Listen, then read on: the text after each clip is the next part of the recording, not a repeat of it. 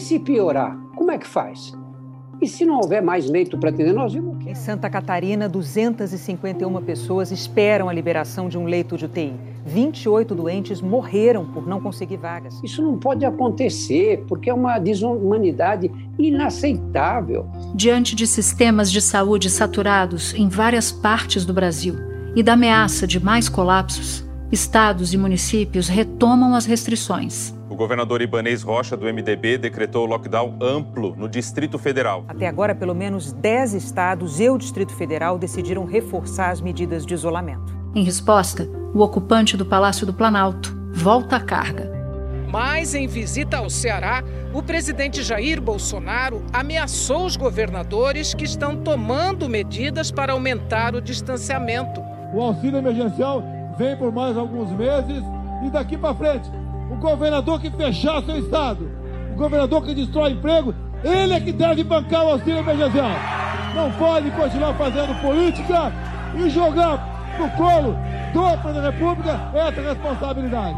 Cria novos embates entre 19 governadores, a preocupação também passa por uma publicação do presidente Jair Bolsonaro numa rede social. Bolsonaro listou repasses do governo federal a cada um dos estados ano passado durante a pandemia. Mas números do Tesouro Nacional do Ministério da Economia mostram que o repasse do governo federal no ano passado para o combate à pandemia foi bem menor do que os 837 bilhões de reais que constam no post do presidente. E diminui a margem de ação de governos locais para vacinar a população. Bolsonaro também vetou o ponto que previa que, no caso de omissão ou coordenação inadequada por parte do Ministério da Saúde, os estados, municípios e o Distrito Federal poderiam adotar medidas necessárias para a imunização da população e transferir as despesas para o governo federal. O presidente pode ter vetado a autorização para estados e municípios, mas o Supremo Tribunal Federal já havia garantido na semana passada que governadores e prefeitos podem comprar imunizantes em caso de ineficácia do Plano Nacional de Imunização.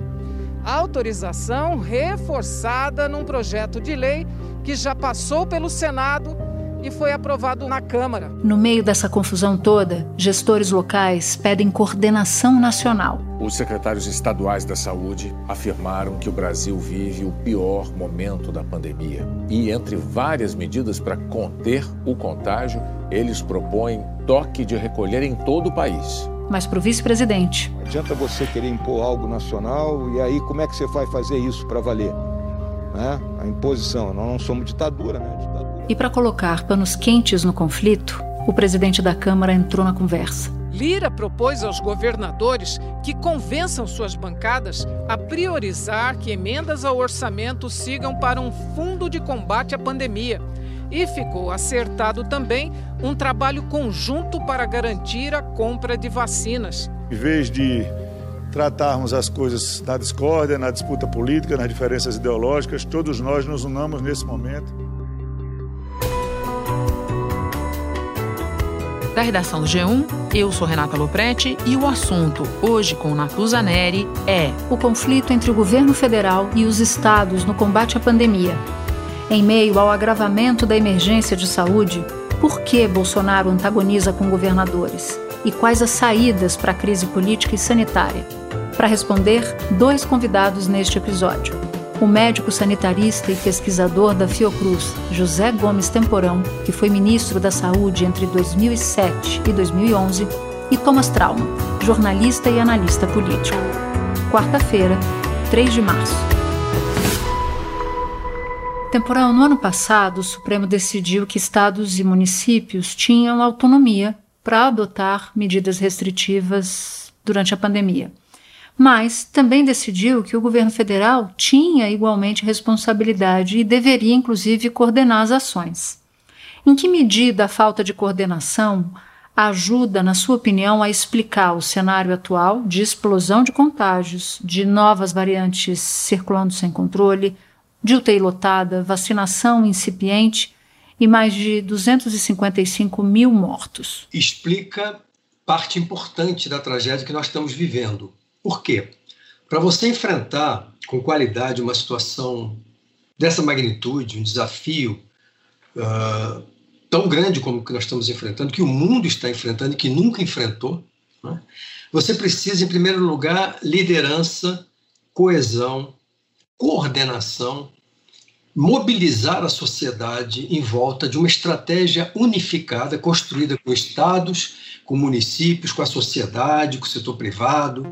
Sem isso, você perde completamente a tua capacidade de intervir no processo. Eu vou dar um exemplo prático. Né?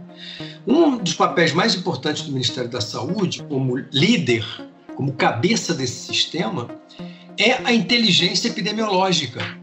Então, a partir uh, de um conjunto de indicadores, de um conjunto de informações que são trabalhadas com base em uma metodologia científica, você vai mapeando o padrão de circulação de vírus, características das pessoas que adoecem, número de internações, número de óbitos, comorbidade, as pessoas que adoecem sofriam de doenças anteriores, como é que se dá isso ao longo do tempo?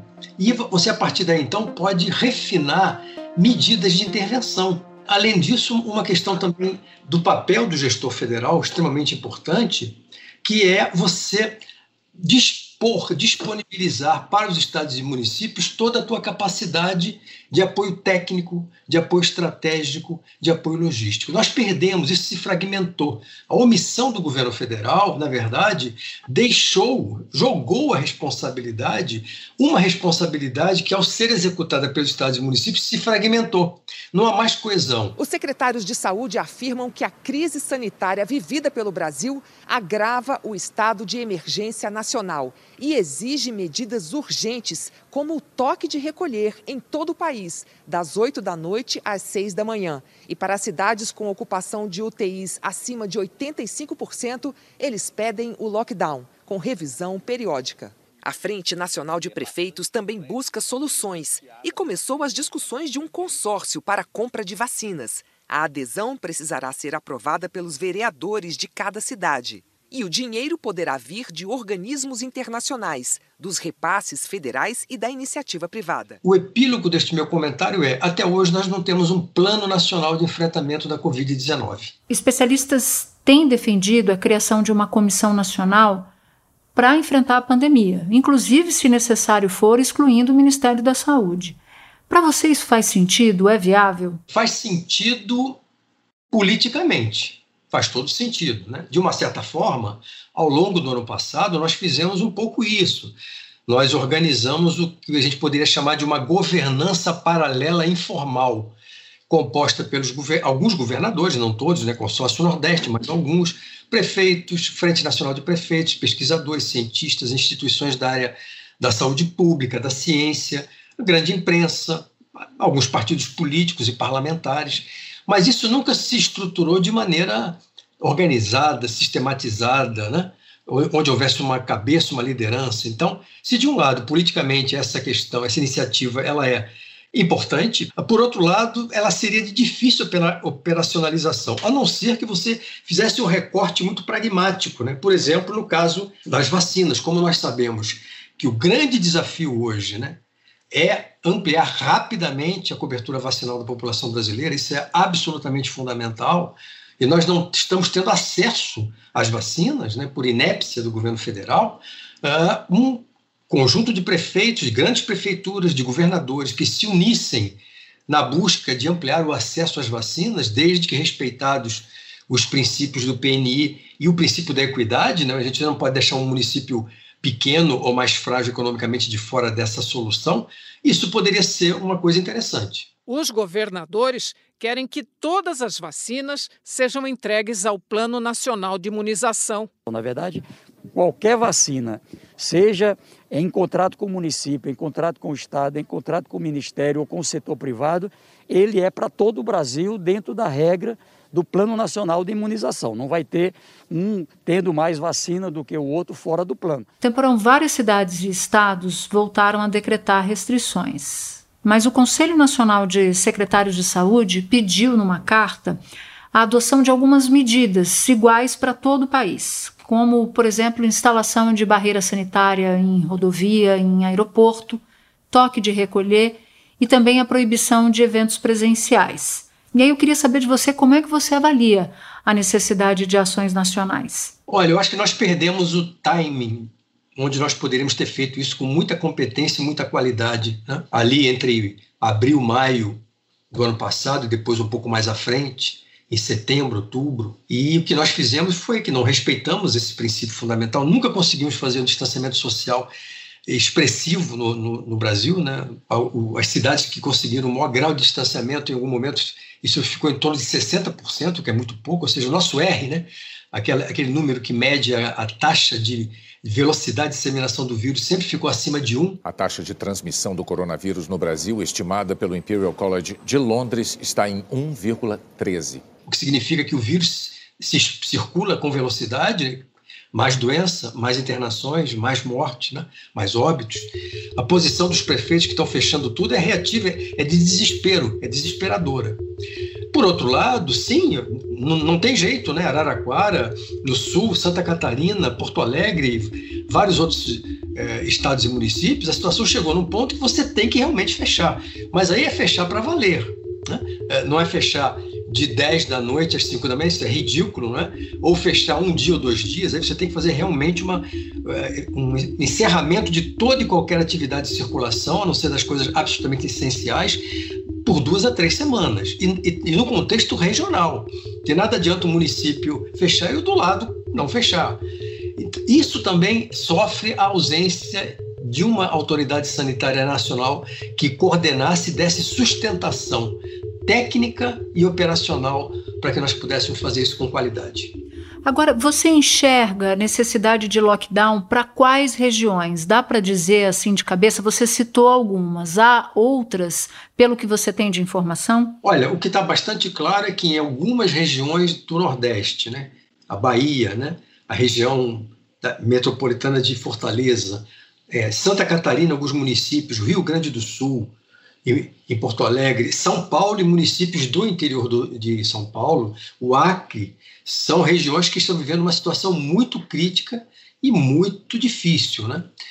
Mas como nós também não estamos testando como deveríamos testar, e sequer, viu, Natuza, fazer o que nós chamamos da vigilância genômica, vou te dar um número. Enquanto a Inglaterra, de cada 10 mil exames de RT-PCR, para que faz o diagnóstico da presença do vírus na secreção da orofaringe, de cada 10 mil testes, eles fazem 500 sequenciamentos genéticos, ou seja, buscando o quê?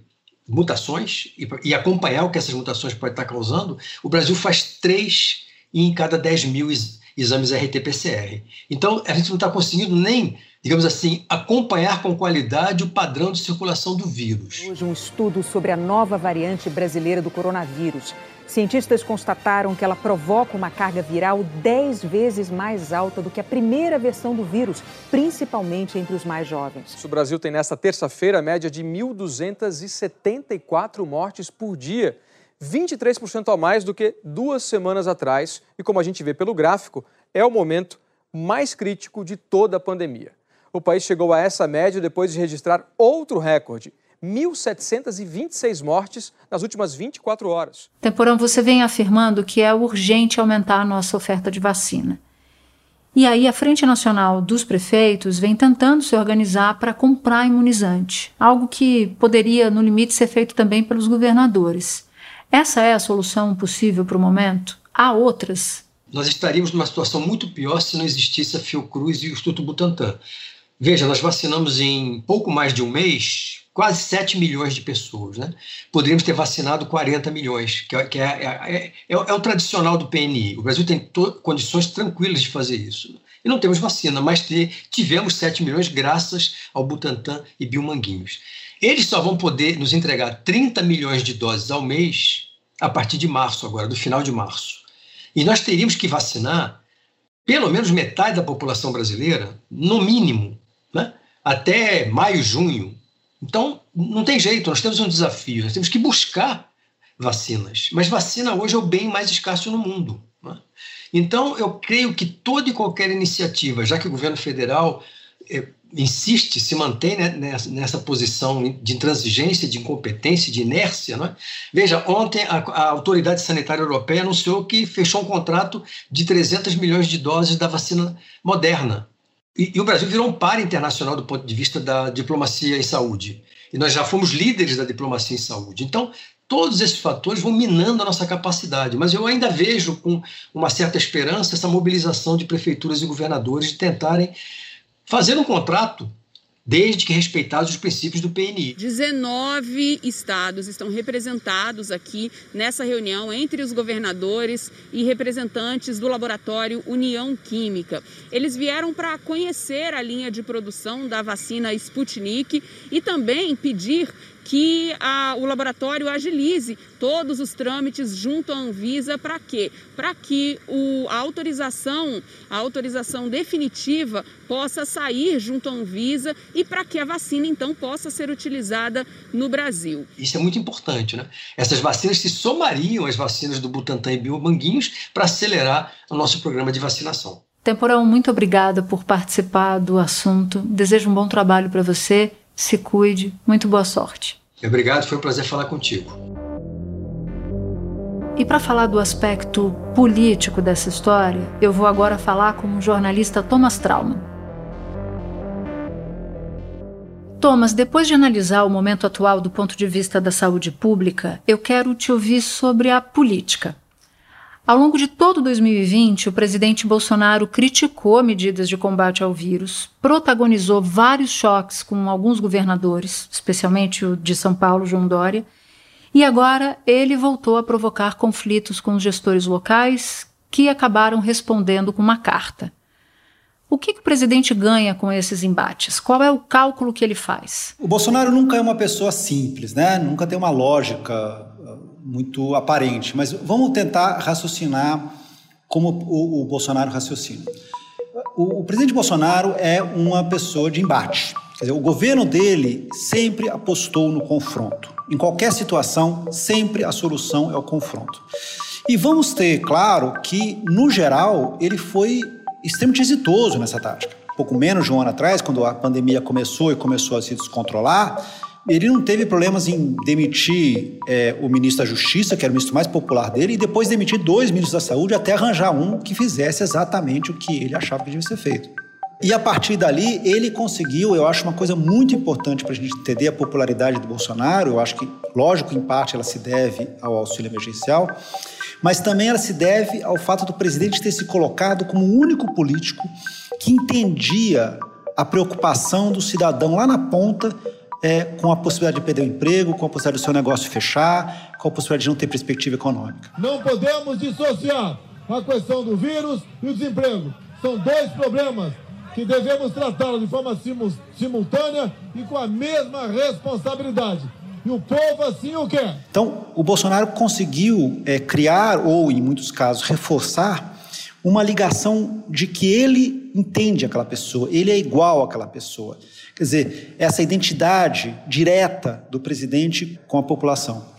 É, portanto, agora que volta a mesma situação e ele está vendo que os governadores, é, é, é, uma questão de tempo, vão realmente agora decretar lockdowns reais, muito mais firmes e muito mais é, fortes do que do, do ano passado, ele está tentando repetir a mesma operação.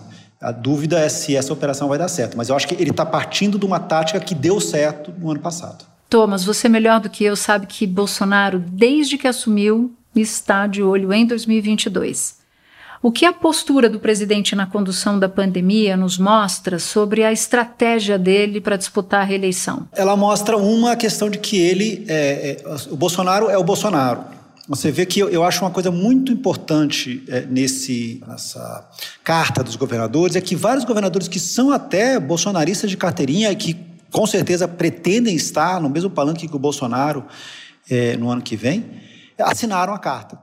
Porque eles viram que eles estão sendo jogados para o mar. Os 19 governadores manifestaram em nota preocupação em face da utilização pelo governo federal de instrumentos de comunicação oficial, custeados por dinheiro público, a fim de produzir informação distorcida, gerar interpretações equivocadas e atacar governos locais. Se os valores totais, conforme postados, somam 837 bilhões e 400 milhões de reais, pergunta-se onde foram parar os outros 642 bilhões de reais. O Bolsonaro está ali defendendo a postura dele. A postura dele é: olha só, essa, essa doença é importante, porém não há o que fazer, ela é um fato da vida, temos que voltar a trabalhar não se pode fechar nada, é, e eu não posso fazer mais do que eu estou fazendo porque o Supremo não me deixa, porque os governadores não me deixam, etc. E, portanto, a culpa é dos governadores, a culpa é dos prefeitos. Eu não tenho responsabilidade nenhuma a não ser tudo que eu já estou fazendo, que estou fazendo mais do que eu deveria. Quer dizer, naquela lógica, aquele discurso bolsonarista que a gente conhece. E tem um caráter exclusivista né, na, na ação dele. Exatamente. Eu acho que essa é a grande novidade.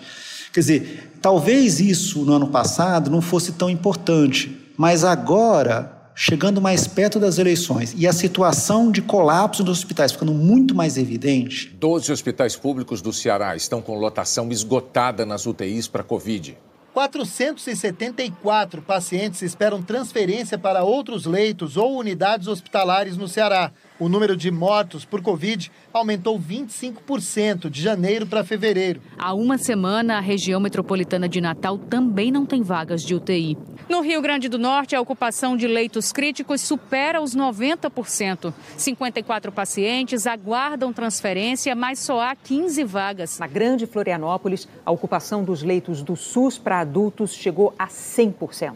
Os governadores estão numa situação de que eles, se eles deixarem o, o discurso do Bolsonaro colar, os cadáveres, me desculpa a questão política, mas os cadáveres vão cair no colo deles. Vão cair no colo do, do, do governador do, de Goiás, vão cair no colo do governador do Rio, vão cair no colo é, do governador do Paraná, que são três bolsonaristas uh, eméritos. Por isso que eu acho que eu não tenho tanto, tão claro que o discurso que deu certo em 2020 vá dar certo agora, porque eu acho que dessa vez vai haver uma reação. Ano passado ele fez isso e quem eram os adversários que se colocavam é, em frente ao Bolsonaro? A mídia profissional, que foi quem é, dava os cientistas, né, que dava voz aos cientistas, e alguns poucos governadores. E muitos deles acabaram é, recuando de suas decisões. Hoje, a situação nos hospitais é, é, um colapso muito mais grave. A situação, é, assim, muito mais gente já morreu. A situação, todo mundo já sabe. Ninguém tem mais dúvida sobre a seriedade da doença. Ninguém tem mais dúvida é, sobre a falta de, de estrutura uh, do sistema de saúde para aguentar uh, tantos pacientes. Quer dizer, é, e já tem o próprio cansaço natural de um ano depois. Então, ele está usando uma tática que que inegavelmente deu certo naquele momento, mas eu não tenho tanta certeza que vai dar certo agora. Até porque tem uma outra questão. Naquele momento ele estava entregando um auxílio emergencial é, de 600 reais. Agora ele está eventualmente mês que vem, entregando um auxílio emergencial de 250. O presidente Jair Bolsonaro afirmou numa transmissão na internet que a nova rodada do auxílio emergencial, a princípio, começa a ser paga em março, no valor de 250 reais por quatro meses. Bolsonaro não disse quem receberia, nem se o valor furaria o teto de gastos. São valores bem distintos, né? Você falou sobre as vacinas, que o presidente já disse que não vai tomar. O Ministério da Saúde não comprou mais doses e agora estados e municípios avaliam fazer isso por conta própria, na linha do cada um por si mesmo. Porque, diferentemente de outros líderes ao redor do mundo que investiram na vacina, Bolsonaro não fez da vacinação uma prioridade. O presidente ele enxerga a vacina como algo que está umbilicalmente ligado ao governador João Dória. Né? Ainda hoje, nós estamos aí comecinho de março, de cada 10 doses de vacinas dadas no Brasil, 9 foram produzidas no Instituto Butantan. Como o, o, presidente Bolsonaro não é o pai da vacina, a vacina não é um produto do qual ele pode é, se orgulhar, ele está fazendo um investimento contra a vacina. Cientificamente, por qualquer critério, é, tanto político como uh, científico, como até humanitário, é um absurdo. É, agora, qual é a lógica? A quantidade de é, insumos que estão chegando, tanto da China como da Índia nas próximas semanas, é tamanha que é possível, temos bem razoáveis, que até julho é, nós tenhamos vacinados mais ou menos 50 milhões de pessoas e que até o final do ano todas as pessoas acima de 60 anos e dentro dos grupos de risco estejam vacinadas. Estamos falando aí de 80 milhões de pessoas. Isso aí tem um, um, um aumento um pouco maior, porque estão contando aí que São Paulo vai ter uma vacinação maior. Parece muito, mas não é, porque o Brasil tem 162 milhões de pessoas acima de 18 anos e essa é a força de trabalho que precisa ser vacinada para o Brasil realmente retomar a economia.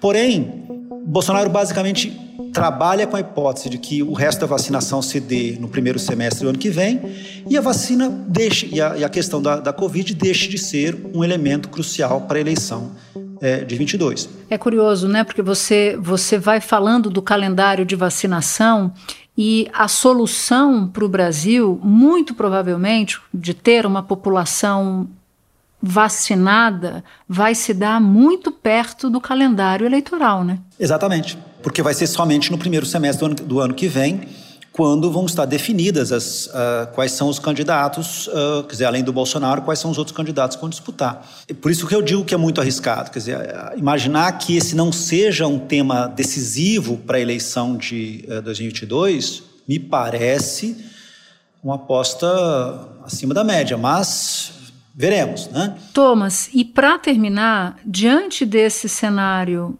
de travessia dura que a gente está passando, a que você se referiu, sem perspectiva de melhora no curto prazo, o que, que a gente pode esperar dos atores políticos que se contrapõem ao presidente? Por exemplo, governadores, ou até mesmo os partidos de oposição que fazem oposição ao presidente no Congresso Nacional? Eu digo que o, o, o presidente Bolsonaro é um, um político de sorte porque ele tem uma oposição extremamente inapetente. Né? Ou seja, a grande sorte do Bolsonaro é que a oposição é muito pior que ele.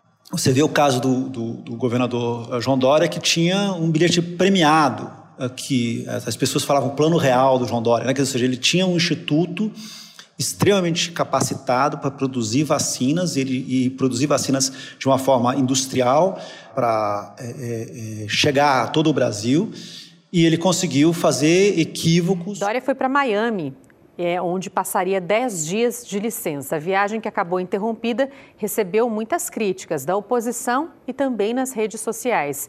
Ele chegou aos Estados Unidos no dia seguinte ao anúncio da adoção de medidas mais restritivas. Quais são as grandes propostas uh, que os governadores do PT estão fazendo diferente dos outros governadores? Ah, tem um consórcio. O consórcio não conseguiu se organizar para fazer absolutamente nada até agora. Os governadores do, do, PT, ou do PSB, ou do PDT não fizeram nada diferente do, realmente do que os governadores do DEM ou do MDB. Então, uh, você não teve aí uma política realmente uh, distinta. E no Congresso, os partidos de oposição é, basicamente estavam muito mais preocupados em, faz, em saber se iriam faz, uh, eleger um candidato A ou candidato B para a presidência do, da Câmara, ou candidato A ou candidato B para a presidência do Senado. É, eles perderam o bonde da discussão sobre auxílio emergencial, deixaram o auxílio emergencial acabar, o que foi uma coisa absurda para milhões de pessoas que ficaram sem renda, e perderam a, a corrida em relação a forçar o governo a, a, a comprar vacinas uh, a tempo. E para não deixar de citar a CPI, que a oposição não conseguiu instalar para investigar as mortes de Manaus, né? E as omissões, eventuais omissões do Ministério da Saúde na pandemia. Exatamente. O presidente do Senado descartou completamente. Né? Thomas, muito obrigada pela conversa. Seu olhar é sempre muito preciso e por isso precioso. Um bom trabalho para você e boa sorte. Muito obrigado, Natuza. Muito obrigado aos ouvintes e ótimo dia.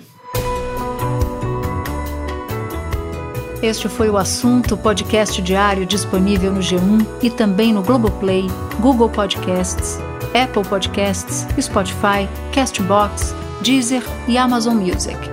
Nas plataformas digitais de áudio dá para seguir a gente e assim não perder nenhum episódio. Eu sou Natuzaneri e fico por aqui. Até o próximo assunto.